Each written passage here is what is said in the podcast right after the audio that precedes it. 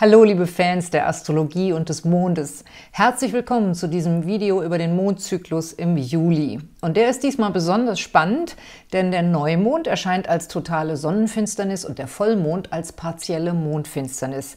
Bitte schaut euch zu den Konstellationen im Juli auch mein Video mit der kosmischen Schwingung an und natürlich meine Voraussagen für die zwölf Sternzeichen.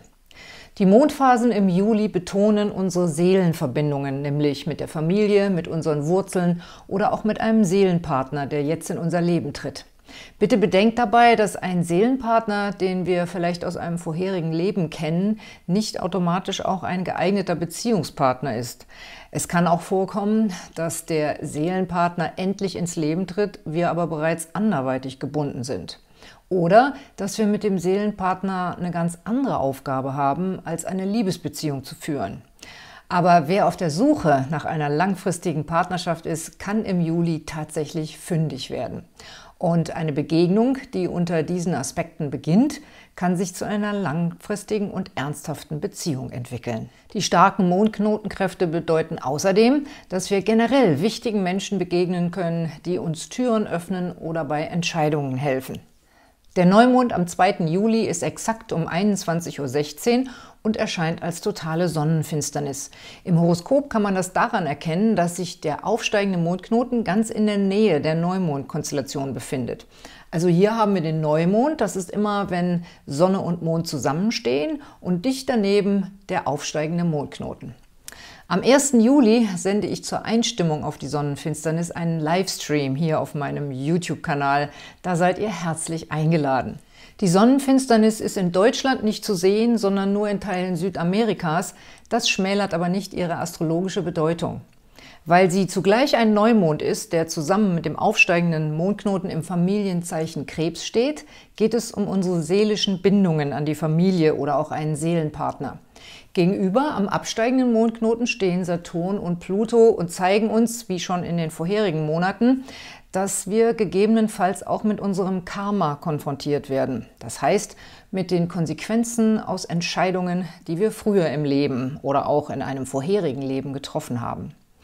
Bei einer Sonnenfinsternis blendet der Mond gewissermaßen für eine Weile das Licht der Sonne aus. Das bedeutet in der Astrologie, dass Emotionen und Botschaften aus dem Unterbewusstsein, die sonst gerne von der Vernunft und dem Wachbewusstsein verdrängt werden, stärker hervortreten. Wir kommen also intensiver in den Kontakt mit verdrängten Gefühlen, was uns dabei helfen kann, solche Gefühle endlich mal zuzulassen. Das kann zum Beispiel eine gute Gelegenheit sein, alte Ängste anzuschauen oder sich liebevoll dem inneren Kind zuzuwenden. Oder sich mit alten Familienfotos zu beschäftigen und darüber die Erinnerungen zu aktivieren. Über diese Themen habe ich auch ausführlich in meinem Special über den Mondknoten im Krebs gesprochen. Es heißt Finde deine Heimat. Wir sollten uns also zu Neumond Zeit nehmen, unsere aufsteigenden Gefühle wahrzunehmen, entweder aus unserem Inneren oder durch Familienangelegenheiten oder durch die Begegnung mit einem Seelenpartner. Das zunehmende Mondviertel am 9. Juli ist auch sehr interessant, denn dann steht der Mond in der Waage und aktiviert das Thema Partnerschaften und Beziehungen, das in diesem Neumond schon geschlummert hat. Wenn ihr jemanden neu kennengelernt habt, kommt es dann vielleicht zu einem erneuten Treffen, das euch mehr Aufschluss über die Natur dieser Beziehung gibt. Wenn ihr in einer Partnerschaft seid, ist es eine Gelegenheit, mit dem Herz allerliebsten über die Gefühle zu reden, die euch beschäftigen.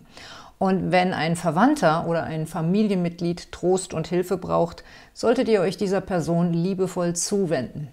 Bei all dem müsst ihr allerdings darauf achten, dass es nicht zu Missverständnissen oder Enttäuschungen kommt, beispielsweise weil jemand seine Meinung ändert oder Termine platzen, denn am Tag vor dem zunehmenden Mondviertel wird der Merkur rückläufig. Aber der Mond steht in der Waage günstig und bildet außerdem einen schönen Aspekt mit Glücksplanet Jupiter, was gegenseitiges Wohlwollen und Unterstützung fördert. Auf der anderen Seite haben wir weiterhin Spiritualitätsplaneten Neptun und der steht hier im günstigen Aspekt zur Mondknotenachse. Und dadurch können wir uns, wenn wir das wollen, gefühlsmäßig gut in andere Menschen hineinversetzen. Es ist auch eine Konstellation der Hilfsbereitschaft und Zuwendung. Der Vollmond am 16. Juli wird exakt um 23.38 Uhr und erscheint als partielle Mondfinsternis. Die ist übrigens in Teilen Deutschlands gut sichtbar, wenn das Wetter mitspielt. Wenn ihr mehr darüber wissen wollt, kommt am 15. Juli in meinen Livestream hier auf YouTube. Da mache ich einen Mondfinsternis-Talk. Astrologisch ist die Mondfinsternis sehr interessant, denn zu diesem Vollmond trifft sich die Venus mit dem Mondknoten und das heißt, in den Tagen rund um den Vollmond ist die Chance, auf einen Seelenpartner oder wichtige Menschen zu treffen, besonders hoch. Deswegen solltet ihr euch da nicht verkriechen, sondern unter Leute gehen. Vielleicht könnt ihr euch ja mit Gleichgesinnten verabreden, um die Mondfinsternis zu beobachten. Das habe ich jedenfalls vor. Die Venus steht dann also auf dem Mondknoten, allerdings auch genau in Opposition zu Saturn am absteigenden Mondknoten, wo dann zu Vollmond auch der Mond steht. Das heißt, der wichtige Mensch, der in euer Leben tritt, kann jemand sein, den ihr aus der Vergangenheit bereits kennt. Krebsgeborene, die zwischen dem 2. und 16. Juli Geburtstag haben und Steinbockgeborene, die zwischen dem 2. und 16. Januar geboren sind, werden von den beiden Finsternissen besonders betroffen sein. Und sie stehen außerdem unter dem Einfluss von Saturn und Pluto. Da kann es nicht nur in der Liebe Situationen geben, die möglicherweise lebensverändernd wirken, sondern auch in dem Bereich Arbeit und Beruf. Zum Beispiel, weil Vorgesetzte hohe Anforderungen stellen und dann gibt es Konflikte zwischen der Verantwortung, die ihr für die Familie übernehmen wollt, und dem beruflichen Druck, vor allem wenn ihr Deadlines habt. Auch in eurer Wohnsituation kann es wichtige Entwicklungen geben, zum Beispiel einen Umzug oder eine Renovierungsmaßnahme. Es ist gut möglich, dass diese Prozesse bereits im Gange sind, denn vor allem die Sonnenfinsternis hat einen Wirkungsbereich bis zu drei Monaten vorher und bis zu neun Monaten nach dem Ereignis. Das gilt besonders dann, wenn ihr direkt in den Tagen um die Sonnenfinsternis Geburtstag habt. Wenn ihr in dieser Hinsicht Beratungsbedarf habt, stehe ich euch natürlich gerne zur Verfügung und ihr könnt euch bei mir melden, damit wir in euer Horoskop schauen. Die Infos dazu findet ihr hier auf der Infokarte und unten in der Videobeschreibung. Zum abnehmenden Mondviertel am 25. Juli steht der Mond im Stier und befindet sich in Verbindung zu Unruhestifter Uranus. Der Mond selber steht im Stier erhöht also das ist eine astrologische, ähm, ein astrologischer Fachbegriff und das heißt, dass der Mond da eigentlich sehr stabil steht. Doch Uranus scheint daran zu rütteln. Mit diesem Mondviertel beginnt eine unruhige Phase mit unerwarteten Wendungen und Planänderungen, die uns noch bis etwa zum 8. August beschäftigen wird. Da müssen wir flexibel sein, aber wir sollten auf Entscheidungen mit weitreichenden Konsequenzen möglichst verzichten. Das kann auch zu einem Test für manche Beziehungen werden, wenn sich ein unerwarteter neuer Flirt ergibt oder die Begegnung mit einer Person aus der Vergangenheit uns emotional aufwühlt. Wer dadurch in ein Dilemma gerät und meint, sich kurzfristig zwischen der alten und der neuen Beziehung entscheiden zu müssen, dem raten die Sterne davon ab.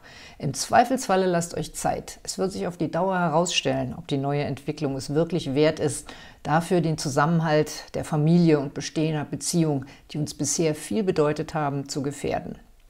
Der Mondknoten im Krebs zeigt, dass wir jetzt unsere Wurzeln und unsere emotionalen Bindungen hochhalten sollten. Das waren meine Gedanken zum Mondzyklus mit den beiden Finsternissen im Juli. Mehr zum Thema Karma und Mondknoten erfahrt ihr in dem Video Finde deine Heimat. Die Tendenzen für die zwölf Sternzeichen im Juli sind nun online und schaut euch bitte auch die kosmische Schwingung an. Da könnt ihr an der Verlosung teilnehmen. Ich wünsche euch alles Gute mit den Sternen.